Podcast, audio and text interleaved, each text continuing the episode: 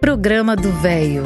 A alegria do véio pulsando nas ruas, falando da vida, do amor e das pessoas.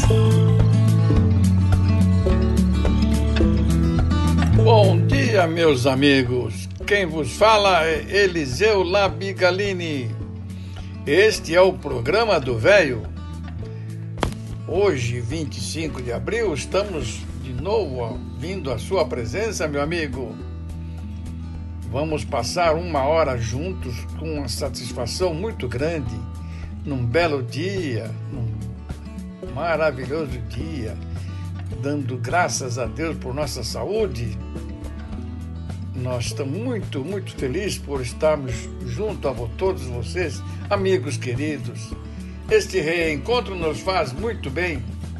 Esta é a Rádio da Rua, a rádio que acolhe, a rádio que afeta Somos afeto, somos carinho e somos amor. Este é o nosso sarau virtual, a nossa reunião festiva de hoje. Sejam todos muito, muito bem-vindos. Este continua sendo o nosso programa. Vamos nos divertir, mas sabendo que precisamos ficar atento a tudo que nos cerca, contra tudo que de errado está sobre os quais não podemos, não devemos nos conformar. A miséria, a fome, a guerra continua com essa pandemia que está, que não temos apoio, não temos ajuda, não temos vacina suficiente. Algumas considerações, meus amigos. Sabemos que 52 milhões de brasileiros vivem na pobreza, com renda de até 436 reais mensais. E 13 milhões na extrema pobreza, renda de até 151 reais mensais. Mais da metade dos brasileiros de 25 anos ou mais não concluiu a educação básica e 33% não terminaram o ensino fundamental. 100 milhões de brasileiros não têm acesso a sistemas de esgotamento sanitário e 35% a água tratada. 44 mil brasileiros são assassinados por ano, a maioria de negros e pobres. O Brasil está em centésimo quinto lugar no ranking da mortalidade infantil que é o principal indicador da infância. Somos o sétimo país mais desigual do mundo, superado apenas por algumas nações africanas. As nossas desigualdades são escandalosas entre homens e mulheres, entre brancos e negros. Os 5% mais ricos oferem 95% da renda nacional e 10% possuem 74% das riquezas. Em plena pandemia, o Brasil tem 20 bilionários a mais, segundo a revista Forbes, enquanto a fome atinge 9% da população. No Brasil, pobres pagam proporcionalmente mais impostos que ricos. Diminuir as desigualdades e a pobreza é também um ato de inteligência. É uma estupidez não construir um mercado interno muito maior. Assim, meus amigos, vamos começar bem o nosso programa com uma música. Nosso amigo Nadim nos mandou uma música caipira para começar muito bem nosso programa. Vamos ouvir lá.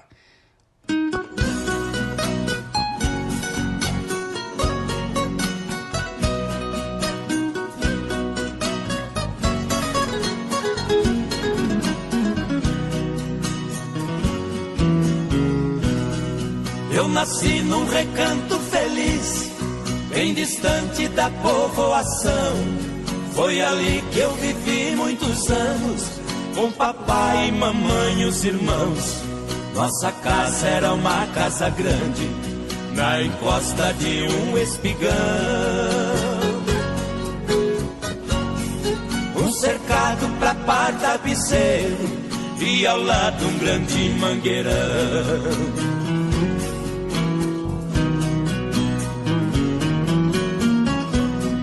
No quintal tinha um forno de lenha e um pomar onde as aves cantavam, um coberto pra guardar o pilão e as tralhas que o papai usava. De manhã eu ia no paiol, uma espiga de milho eu pegava. Debulhava e jogava no chão, num instante as galinhas juntavam.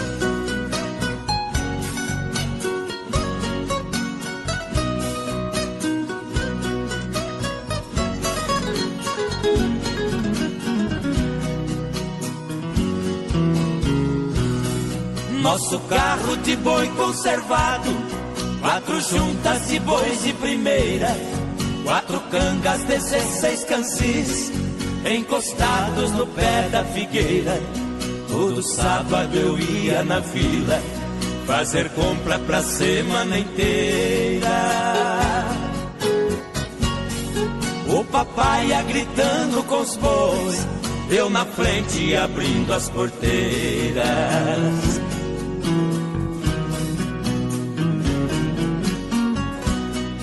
Nosso sítio que era pequeno, pelas grandes fazendas cercado, precisamos vender a propriedade para um grande criador de gado. E partimos pra cidade grande, a saudade partiu ao meu lado. A lavoura virou colonião e acabou-se o meu reino encantado.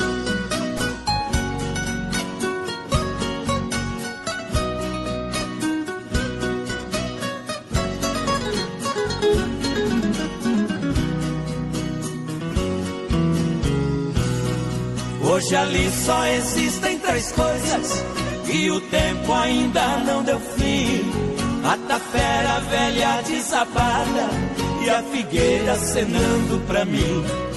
E por último marcou saudade de um tempo bom que já se foi. Esquecido embaixo da figueira, nosso velho carro de boi nosso Cunhadone participa sempre conosco para uma satisfação muito grande com sua voz de experiência na vida. Nos traz uma, uma, uma vivência muito legal. Vamos ouvir o que ele tem a nos dizer hoje na sua crônica. Bom dia, ouvintes da Rádio da Rua. Em especial, o meu bom dia para os ouvintes do programa do Velho. Domingo pela manhã, após uma deliciosa chuva, resolvi fazer a minha tradicional caminhada. O lugar onde caminho é muito bonito. Trata-se de um condomínio de alto padrão. O local é plano, rodeado de chácaras e fazendas. Muitos pássaros ali fazem a sua morada. A vegetação é exuberante com muitas árvores e jardins. Diante desse cenário, caminhando, comecei a pensar como fazer uma crônica ou narrativa para o próximo programa. Como inspiração, vieram na minha mente duas palavras: esperança e fé. Fiz uma pesquisa em torno das duas palavras que são originárias da Bíblia. Porém, encontrei a melhor definição na história grega, com tanta tradição e berço da filosofia da época. Para eles, fé representa confiança e comprometimento, e esperança é colocar em expectativa algo que já é esperado. Diante desta colocação, concluí que o termo esperança, muito usado no momento de aflição por que estamos passando em nosso país, não é conclusivo e sim abstrato. Ouço pessoas falarem tenho esperança em Deus que tudo será resolvido e esta pandemia será superada. Eu sou cristão católico, acredito em Deus, porém tenho absoluta certeza que o Todo-Poderoso nada tem a ver com todo este mal acontecendo, por conta da total iniquidade dos homens. Deus criou o ser humano perfeito, com inteligência infinita. Este mesmo ser desenvolveu sua capacidade em todos os campos de atividade humana, criando médicos, cientistas, mestres, professores, engenheiros, enfim, todo o necessário para o bem da sociedade em geral, além do livre-arbítrio, podendo tomar os tipos de decisões. Muitas decisões foram erradas e por elas somos castigados. Destruímos o meio ambiente, a classe social mais carente foi relegada e escravizada. Eu acredito na palavra esperança quando podemos alcançar um objetivo. Exemplo, tenho esperança que meu filho passe pelo vestibular. Tenho esperança de conseguir um cargo melhor. Em contraponto do termo esperança, fico com o termo dos gregos fé, que representa para eles confiança e comprometimento. A confiança de que esta pandemia será controlada, que o nosso país entrará nos trilhos, que a sociedade será beneficiada com a proteção do Estado, buscando melhorar a vida da nossa gente.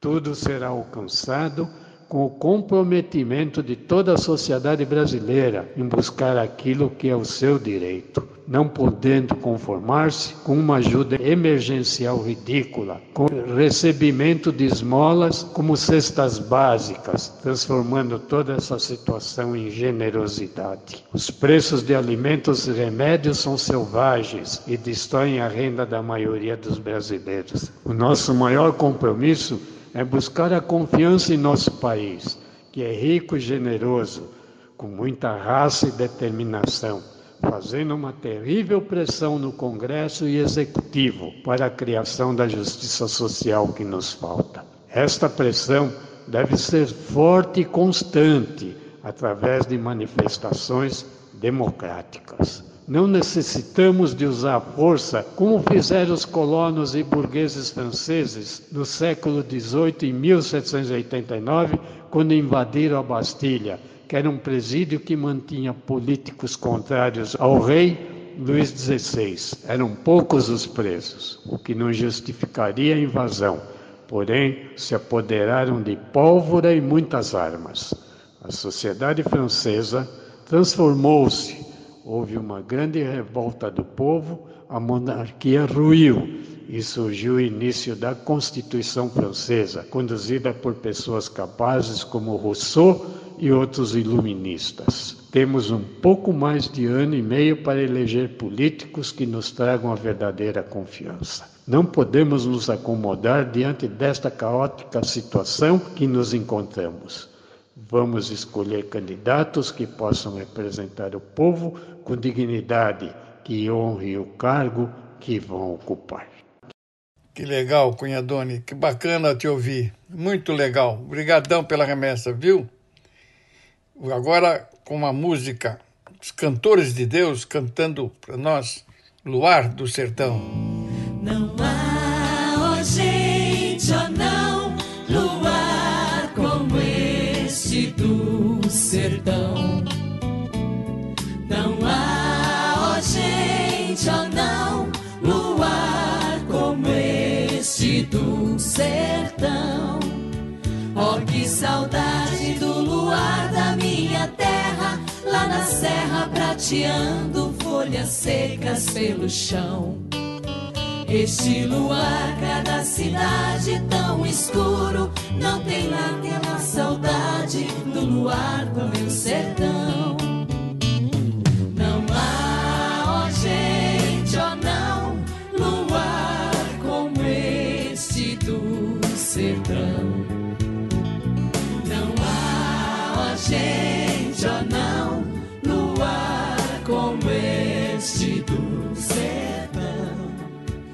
a lua nasce por detrás da verde mata, mas parece um sol de prata prateando a solidão. A gente pega na viola que ponteia, é a canção, é a lua cheia nos nascer no coração. Não há, ó gente, ó não,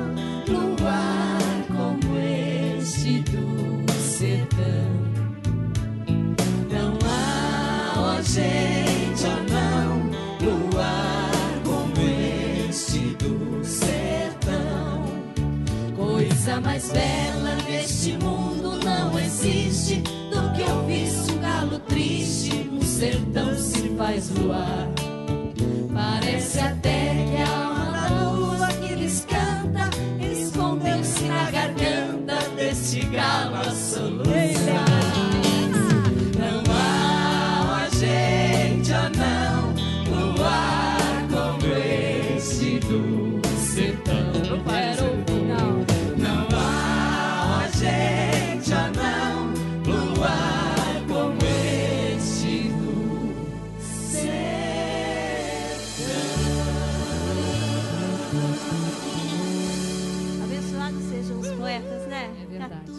Paixão Cearense, que música maravilhosa. E como tantos outros, né? A gente podia fazer uma viagem um pouquinho mais longe, Dalva. Pra onde? Lá, lá Pastor as Bandas lá. Oh, então pra nossa. Gonzaga. É que a gente vai cantar. Ah, vamos cantar A Vida do, Viajante. Viajante. Que A tal? nossa vida, né? A gente Luiz. Gonzaga e Hervé É nossa história. Cordovil. Hervé Nossa história. Nossa história.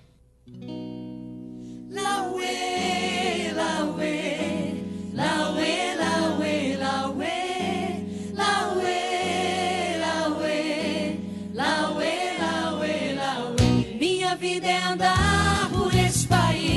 pra ver se um dia descanso feliz, guardando as recordações das terras onde passei, andando pelos sertões e dos amigos que lá deixei.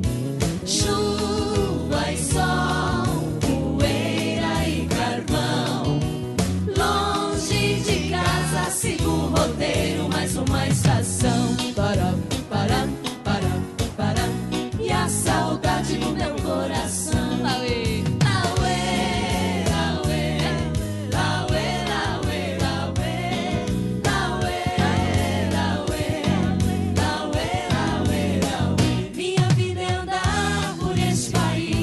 pra ver se um dia descanso feliz, guardando as recordações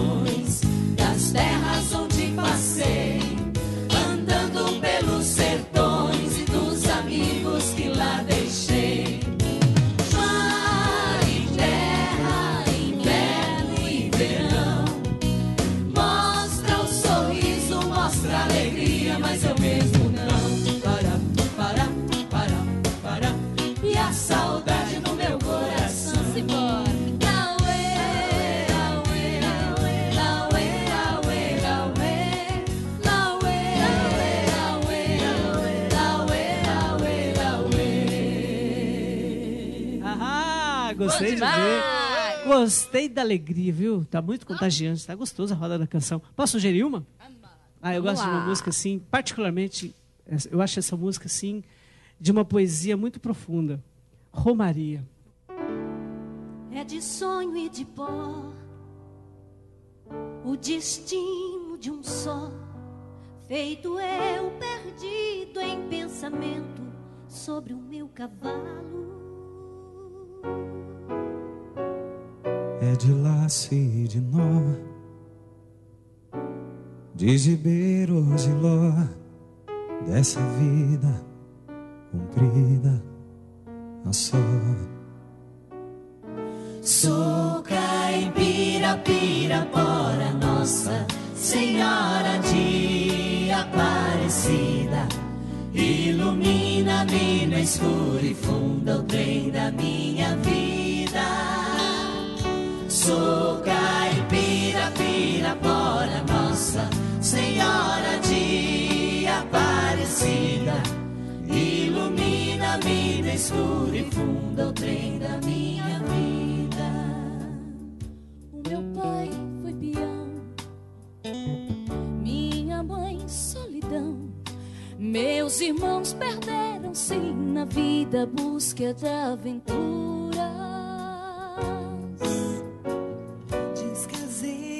Aluguei, investi, desisti. Se a sorte eu não sei, nunca vi.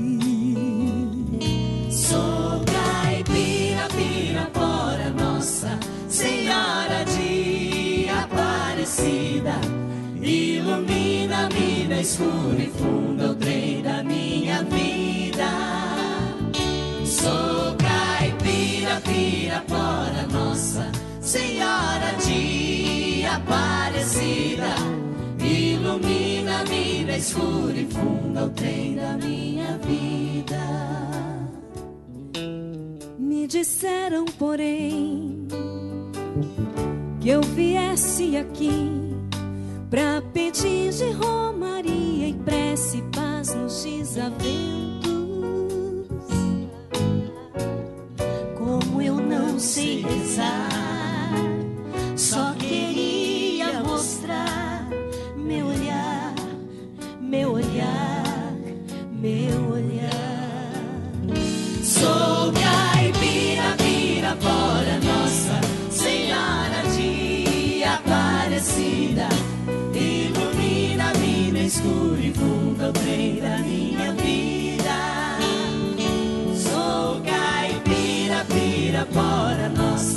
Senhora de Aparecida. Ilumina-me no escuro e funda o trem da minha vida.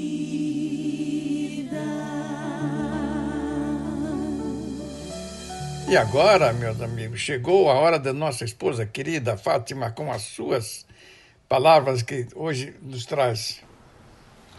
Bom dia, amigos do programa do Velho. Se eu pudesse viver de novo, eu teria ficado na cama quando estava doente, em vez de achar que o mundo iria desabar se eu não fosse trabalhar naquele dia. Eu teria acendido a vela cor-de-rosa esculpida em forma de flor antes que ela derretesse por estar guardada. Eu teria falado menos e escutado mais. Teria convidado amigos para jantar, mesmo que o meu tapete estivesse manchado ou que o sofá estivesse desbotado. Eu teria comido pipocas na sala boa e me preocupado bem menos com a sujeira quando alguém quisesse acender a lareira. Eu teria escutado com mais atenção as histórias do meu pai, contava sobre a sua juventude. Eu teria dividido mais responsabilidades com meu marido. Jamais iria insistir para que as janelas do carro fossem fechadas num dia de verão, porque meu cabelo estava bem penteado. Eu teria gargalhado e chorado, menos na frente da televisão e mais quando observava a vida. Eu teria me sentado na grama, mesmo que ficasse com a roupa manchada. Jamais teria comprado algo apenas por ser prático. Disfarçar a sujeira ou com a garantia de duração por toda a vida.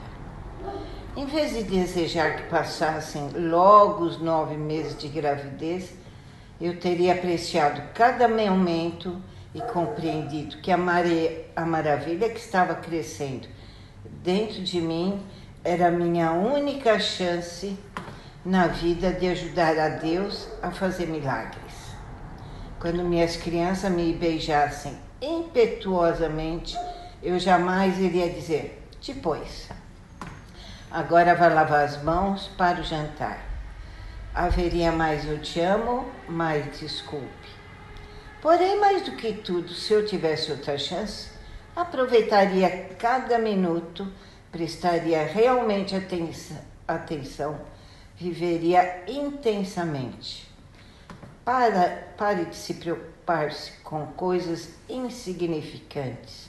Não dê importância a quem não gosta de você, a quem tem mais ou a quem está fazendo o quê. Em vez, em vez disso, aprecie e valorize os relacionamentos que você tem com aqueles que lhe querem bem. Muito obrigada. Obrigadão, dona Fátima. Obrigadão, querida. Agora vamos ouvir uma música. Vamos rezar bastante hoje. Ave Maria, tocada no sax. Que legal.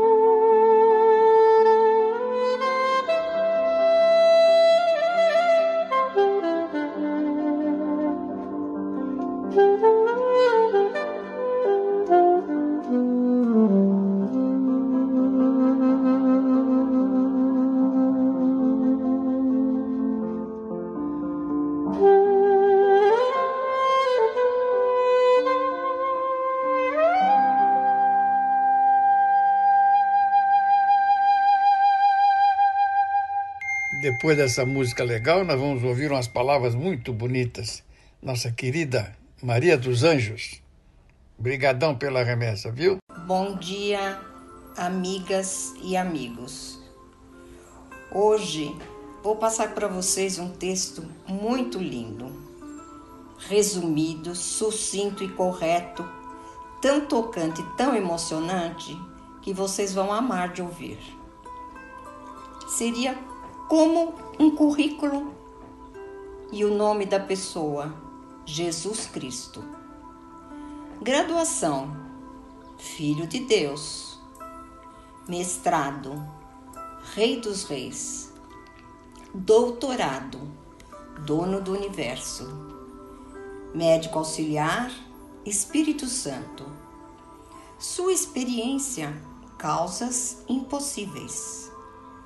O atendimento 24 horas. Sua especialidade: operar milagres. Seu instrumento: a fé. Seu favor: a graça. Não publicou livro, mas é a parte mais importante do mais vendido do mundo a Bíblia. Doenças que cura, todas. Preço do tratamento, confiança nele. Sua garantia absoluta. Consultório, teu coração. Que esse médico te visite hoje. Em química, ele converteu a água em vinho. Em biologia, nasceu sem a concepção normal. Em física, desmentiu a lei da gravidade quando andou sobre as águas e subiu aos céus. Em economia, ele refutou a lei da matemática ao alimentar 5 mil pessoas com somente cinco pães e dois peixes, e ainda fazer sobrar 12 cestos cheios. Em medicina, curou os, os enfermos e os cegos sem administrar nenhuma dose de medicamento. A história é contada antes dele e depois dele. Ele é o princípio e o fim. Ele foi chamado maravilhoso, conselheiro, o príncipe da paz, o rei dos reis e o senhor dos senhores. Na Bíblia, diz que ninguém vem ao Pai senão por ele. Ele é o único caminho. Então, quem é ele? Sem dúvida nenhuma, ele é Jesus Cristo. Os olhos, ou melhor, os ouvidos que ouvem esta mensagem, não temerão o mal. A voz que enviar esta mensagem não trabalhará em vão. O maior homem da história, Jesus Cristo, ele não tinha servos e, no entanto, o chamavam de Senhor. Não tinha nenhum grau de estudo e, no entanto, o chamavam de Mestre. Não tinha medicamentos, mas era chamado de médico dos médicos. Ele não tinha exército, mas reis o temiam. Ele não ganhou batalhas militares e, no entanto, conquistou o mundo. Ele não cometeu nenhum delito e, no entanto, foi crucificado. Foi enterrado em uma tumba e, no entanto, ele vive. Me sinto honrada em servir a este líder que nos ama. Esta mensagem fará bem a outras pessoas. Passe-a para frente.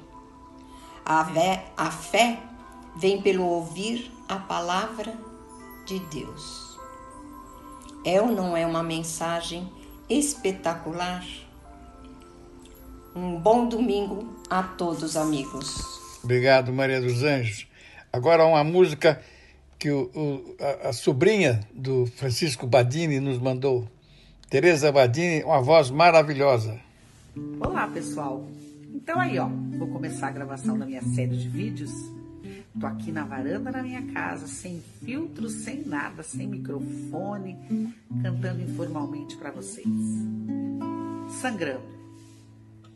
Quando eu soltar a minha voz, por favor entenda que palavra por palavra eis aqui uma pessoa se entregando coração na boca, peito aberto, vou sangrando.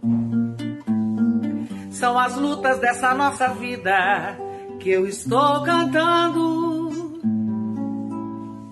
Quando eu abri a minha garganta, essa força tanta.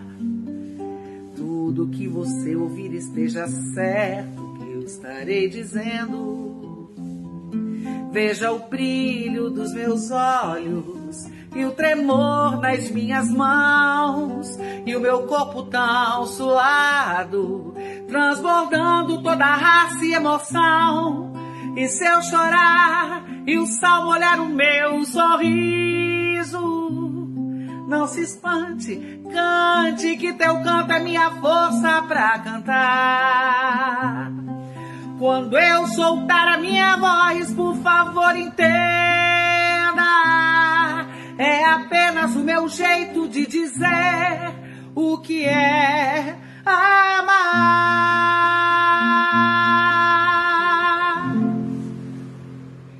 Agora chegou a hora da Cíntia, que colabora conosco crônicas maravilhosas sobre a cidade de São Paulo. Obrigado, Cíntia. Queridos ouvintes da Rádio da Rua, hoje vou falar sobre um edifício da nossa cidade que é um ícone. Edifício Copan. Trabalhei no centro de São Paulo por cerca de dois anos na Avenida Ipiranga, bem próximo da Avenida São Luís. Todos os dias passava na frente do edifício Copan eu o admirava pela sua imponência e por ser diferente de tudo que havia por lá. Suas linhas em curvas formando um S fazem com que o prédio se sobressaia em meio a tantos outros. Seu projeto foi concebido pelo arquiteto Oscar Niemeyer, que dizia: Não é o ângulo reto que me atrai, nem a linha reta, dura, inflexível, o que me atrai é uma curva livre e sensual. Quem olha de fora imagina o Copan como um grande bloco, mas a fachada encobre seis blocos ligados pelo piso, de A ao F. A história do Copan começa na década de 50, quando a cidade de São Paulo passava por um intenso crescimento imobiliário. O projeto foi encomendado pela Companhia Pan-Americana de Hotéis e é daí que vem o nome do edifício Copan. É a abreviatura do nome da empresa. A ideia era homenagear a cidade de São Paulo no seu quarto centenário. O projeto original do Copan trazia um edifício residencial de 30 andares e outro que abrigaria um hotel com 600 apartamentos. A ideia inicial era que os dois prédios fossem ligados por uma marquise no térreo que teria garagem, cinema, teatro e comércio. Mas só o edifício residencial do Copan foi construído. Devido a alguns imprevistos, como a demora na aprovação do alvará de construção e problemas financeiros com os primeiros incorporadores do empreendimento, a obra só foi concluída em 1966. A quantidade de apartamentos do projeto original também foi alterada durante a obra, indo de 900 para 1160. Tantas mudanças impactaram a execução do projeto, principalmente em relação ao tamanho dos apartamentos. Grande parte das alterações no projeto aconteceram a partir de 1957, quando o Banco Bradesco comprou os direitos de construção do edifício. Após a sua inauguração, o Copan tornou-se um dos metros quadrados mais caros da cidade de São Paulo. Na época, morar no centro era sinônimo de glamour. Mas a partir dos anos 80, como aconteceu com vários edifícios no centro da cidade, o Copan passou por uma fase de degradação. Os elevadores não funcionavam, as paredes estavam desgastadas, havia lixo por toda parte, o local chegou a virar um ponto de prostituição e tráfico de drogas. A partir de 1986, os moradores passaram a administrar o edifício no lugar da imobiliária. Essa mudança fez com que o prédio voltasse a recuperar o seu valor. Em 2012, o edifício Copan foi tombado pelo patrimônio histórico da capital paulista. Além dos apartamentos, também conta com uma área comercial no térreo com 72 lojas, além de um cinema que atualmente é ocupado por uma igreja evangélica. O edifício tem 20 elevadores e 221 vagas de automóveis no subsolo. Outra característica do projeto do edifício Copan é o uso de brises, que são elementos que oferecem proteção solar e conforto térmico e também ajudam a realçar a fachada ondulada. Oscar Niemeyer já havia usado esse recurso no edifício Montreal, situado na confluência da Avenida Ipiranga com a Avenida Casper Libero, uma de suas primeiras obras em São Paulo. O edifício Copan foi construído com alvenaria e concreto armado e seu revestimento é com pastilhas cerâmicas. Devido à demora na construção, o projeto do edifício passou por várias modificações. Existe uma versão da história que afirma que todas essas mudanças fizeram com que Oscar Niemeyer desanimasse do projeto. Foi então que ele partiu para Brasília para acompanhar as obras da nova capital do Brasil. Após a sua saída, o arquiteto Carlos Lemos assumiu a execução da obra. Por esse motivo, Muitos questionam se o edifício, como conhecemos hoje, é de fato um projeto de Oscar Niemeyer. Mas o próprio Carlos Lemos já confirmou em entrevistas que o projeto é, sim, de Oscar Niemeyer. Cinco curiosidades sobre o edifício Copan. Primeira, Oscar Niemeyer não foi o primeiro nome escolhido para o projeto do Copan.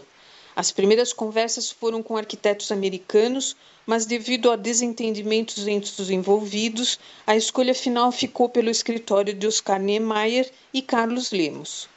O edifício Copan tem um CEP próprio, o número 01046-925.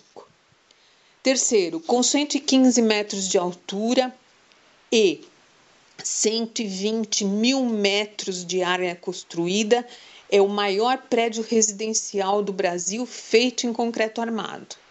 Quarto, os apartamentos variam desde kitnetes até espaços com mais de 200 metros quadrados. Essa característica faz com que o projeto receba uma diversidade de moradores de diferentes classes sociais, idade e estilos de vida.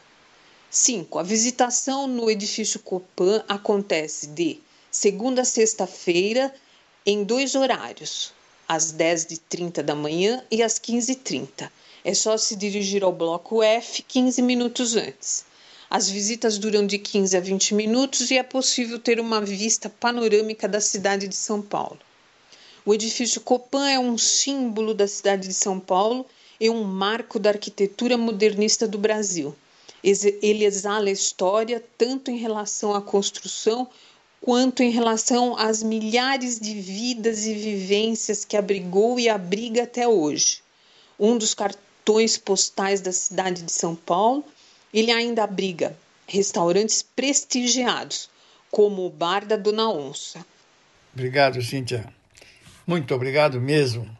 E agora, nós queremos fazer uma homenagem a todos os profissionais de saúde. Uma música muito legal, muito bonita. Lembrando que não, não constatei, não vi até agora nenhum membro do governo fazer homenagem nenhuma aos profissionais que tanto trabalham para ajudar a combater esta pandemia.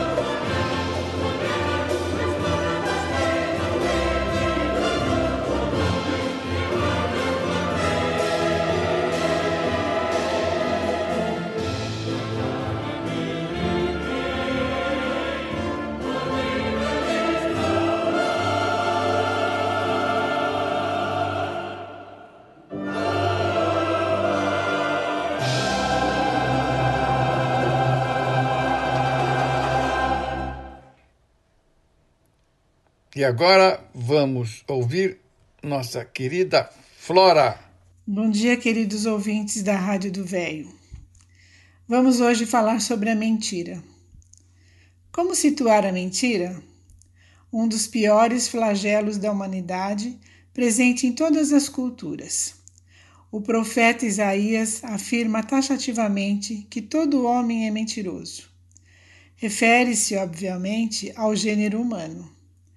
As mulheres adoram fofocas e boatos que raramente guardam fidelidade à plena realidade dos fatos. É tão grave assim? Observe que todo mal que se produz na terra está sempre vinculado à mentira. Mente o marido que trai a esposa, o político que faz promessas vãs, o estelionatário que ilude incautos, o corrupto que aceita propinas, o comerciante que explora o freguês, o publicitário que vende uma imagem falsa. A lista iria longe. Todos mentem para alcançar seus objetivos. Essa postura não é um tanto radical? Há pequenas mentiras que não prejudicam ninguém e facilitam nossa vida. Haverá maneira mais fácil de nos livrarmos de alguém que vem nos importunar do que mandar alguém dizer que não estamos em casa? É uma questão de princípio.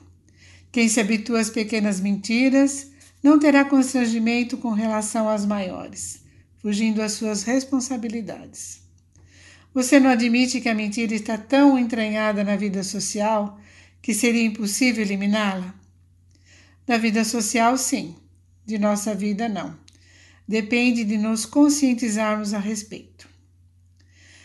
Se eu falar só a verdade no mundo onde impera a mentira, não estarei em desvantagem? Imaginemos que os primitivos discípulos de Jesus tivessem a mesma ideia. Uma simples mentirinha. Não sou cristão. Prenderam-me por engano. Estariam livres do circo romano, das, das feras famintas, da fogueira. Foi a fidelidade à verdade, sustentada pelos mártires indômitos, que permitiu ao cristianismo sobrepor-se às perseguições cruéis, consolidando-se como marco de luzes na terra. Havia uma orientação específica para eles? A mentira é condenada em todos os textos religiosos, desde as mais remotas culturas. Jesus recomendava que cultivemos o sim, sim, não, não significa que nossas afirmativas devem ser sempre verdadeiras. O fato de alguém colocar em dúvida o que dizemos significa que nem sempre dizemos a verdade. No oitavo mandamento da lei, recebida por Moisés no Monte Sinai, está enfatizado: Não presteis testemunho falso contra o vosso próximo. Não é lícito mentir em nenhuma circunstância? Só quando usamos a mentira piedosa que visa beneficiar alguém sem nenhum interesse pessoal. Quando, por exemplo, mentimos a alguém muito frágil quanto ao seu estado de saúde, omitindo que está com câncer. No livro Os Miseráveis de Victor Hugo, há uma situação também ilustrativa. Um homem injustamente perseguido por um comissário de polícia refugia-se num convento. Ali vivia uma freira que tinha a fama de jamais mentir. O comissário sabia disso. Solicitou sua presença e lhe, per... lhe perguntou se seu perseguido estava ali. Ela respondeu negativamente. Mentiu pela primeira vez em sua vida, para salvar um inocente.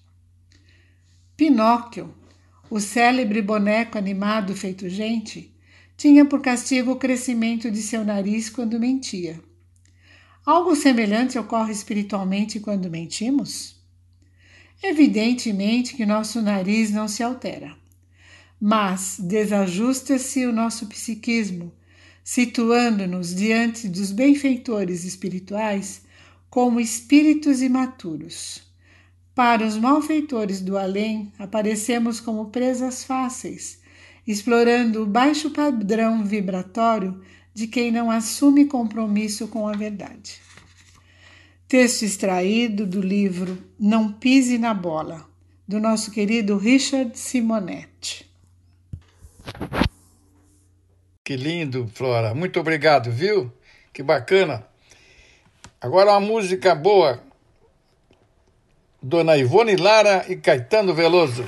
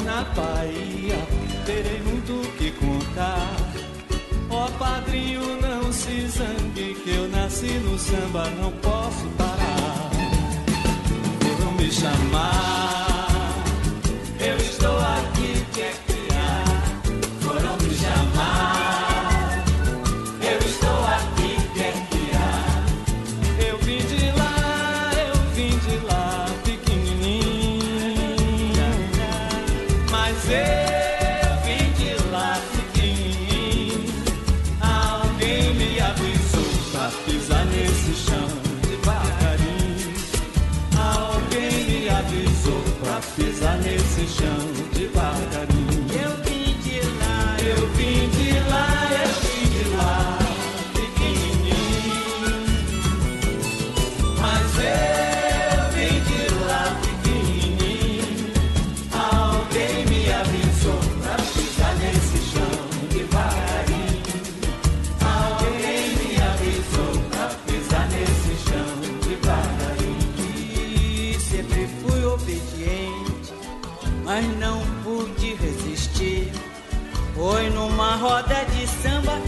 Botei meus bambas pra me distrair. Quando eu voltar na Bahia, terei muito o que contar. Ó oh, padrinho, não se zangue, que eu nasci no samba, não posso parar. Foram me chamar.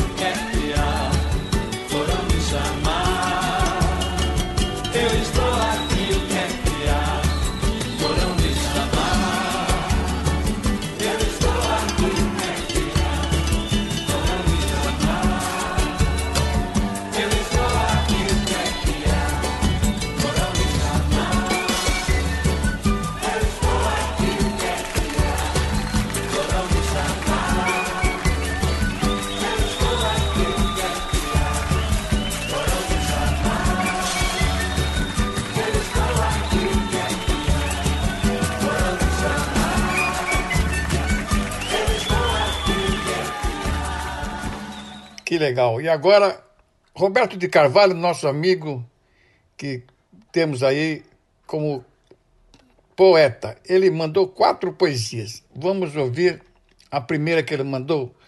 Ele é um poeta muito, muito legal. De minha autoria, O Catavento. Havia um catavento na ponta de um bambu no meio do quintal de minha infância. E o meu olhar menino, repleto de inquietude, banhado de um azul ensolarado, buscava na distância chegar ao catavento, que, avesso ao meu querer, rodopiava. Os anos consumiram as velhas alegrias, tão simples, verdadeiras e necessárias. E agora este desejo de reverter o tempo é como o catavento, inalcançável. Obrigado, Roberto. Que legal. Agora uma música. Eliana Salek. Nós vamos apresentar a todos vocês. Excelente cantora.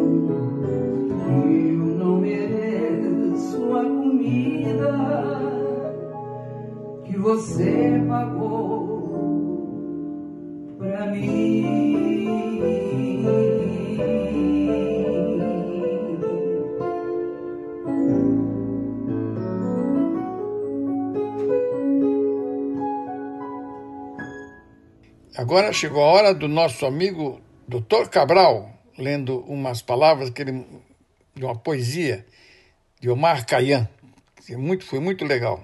Bom dia, Eliseu. Bom dia, ouvintes do programa do Velho. Hoje trago um poema intitulado C, de autoria do escritor e poeta britânico Rudyard Kipling, que é autor do romance Livro da Selva, onde aparece o personagem Mowgli, o menino lobo, sobre o qual foram feitos diversos filmes, inclusive o desenho dos estúdios Disney. Então, vamos ao poema. Se você é capaz de manter sua cabeça no lugar quando todos estão perdendo as deles e o culpam disso, se você é capaz de confiar em si mesmo quando todos duvidam de você e, no entanto, permite que duvidem, se você é capaz de esperar sem perder a esperança, ou sendo enganado, não se utilizar de mentiras, ou sendo odiado, não se render ao ódio e ainda não parecer bom demais nem pretensioso, se você é capaz de sonhar sem fazer dos sonhos seus senhores, se você é capaz de pensar sem fazer dos pensamentos suas armas, se você é capaz de encontrar com o triunfo e com o desastre e tratar esses dois impostores da mesma maneira, se você é capaz de aguentar ouvir a verdade que disseste ser distorcida por pessoas sem princípios e armadilhas para tolos, ou assistir às coisas pelas quais você deu sua vida estraçalhadas e reconstruí-las com o pouco que lhe reste, se você é capaz de arriscar numa única tentativa tudo o que ganhou em toda a sua vida e ao perder retornar ao ponto de partida sem resmungar uma palavra sobre sua perda, se você é capaz de forçar seu coração e nervos e músculos e dar o máximo depois que se esgotarem, e ainda aguentar quando não há nada mais em você, exceto aquela vontade que diz para eles: aguentem firme. Se você é capaz de falar com a plebe sem se vulgarizar e andar com reis sem perder a naturalidade, se nem inimigos nem amigos queridos podem machucar você, se todos os homens contam com você, mas não demasiadamente, se é capaz de preencher o um impiedoso minuto com 60 segundos valiosos como os de uma corrida à distância, sua é a terra e tudo o que há nela. E mais do que isso, você será um homem, meu filho. Era isso, Eliseu. Era isso, meus amigos. Um bom domingo a todos e uma ótima semana. Um abraço. E uma prece de Caritas, que é uma das preces mais bonitas que existem. Coisa maravilhosa. Palavras lindíssimas. Vamos ouvir?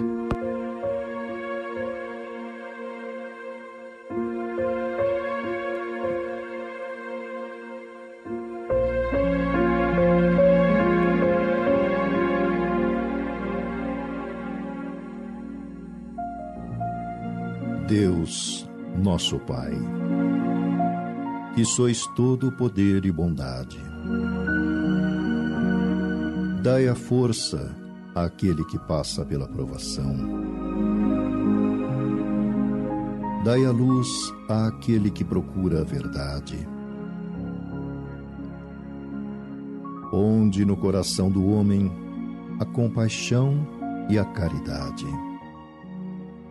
Deus, dai ao viajor a estrela guia, ao aflito a consolação, ao doente o repouso. Pai, dai ao culpado o arrependimento, ao espírito a verdade, à criança o guia, ao órfão o pai. Senhor, que vossa bondade se estenda sobre tudo que criastes. Piedade, Senhor, para aqueles que não vos conhecem. Esperança para aqueles que sofrem. Que a vossa bondade permita aos Espíritos Consoladores derramarem por toda a parte a paz, a esperança e a fé. Deus, um raio, uma faísca de vosso amor pode abrasar a terra. Deixai-nos beber na fonte dessa bondade fecunda e infinita, e todas as lágrimas secarão, todas as dores acalmarão. Um só coração, um só pensamento subirá até vós, como um grito de reconhecimento e de amor como Moisés sobre a montanha, nós vos esperamos com os braços abertos.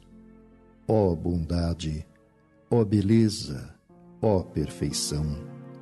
E queremos de algum modo alcançar a vossa misericórdia. Deus, dai-nos a força de ajudar o progresso, a fim de subirmos até vós. Dai-nos a caridade pura, dai-nos a fé e a razão. Dai-nos a simplicidade que fará de nossas almas o espelho onde se refletirá a vossa divina imagem.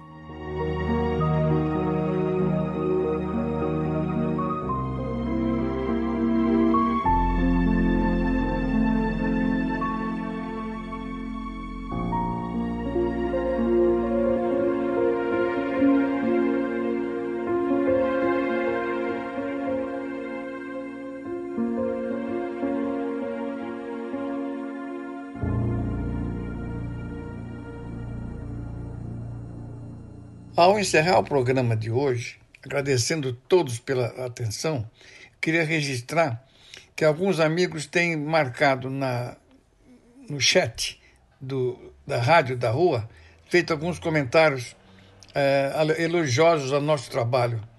O Nadim, o Domiciano, meu grande amigo, a Nicolina, agradecendo muito o que vocês escreveram lá, viu? Todos nós que quisermos no, lá ter oportunidade de registrar, comentar alguma coisa, não é? Agradecendo muito a atenção pelo programa de hoje, é, fazendo votos que tenhamos uma excelente semana.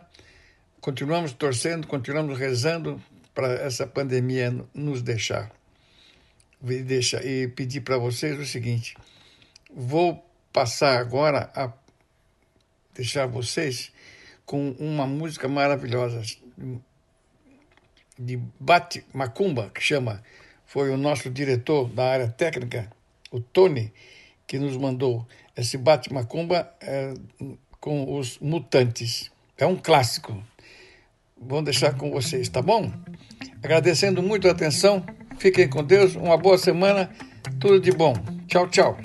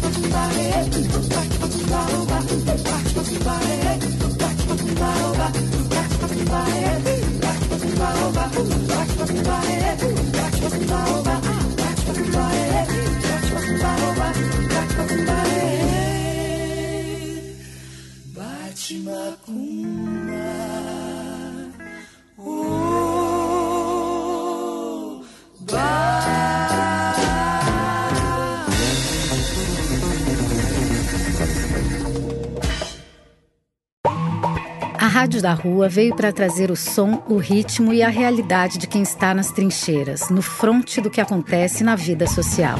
É a rádio do papo reto para fortalecer o som da cidadania, do povo de rua e do povo da magia. A rádio que vai falar do que afeta o corpo, a alma e o coração.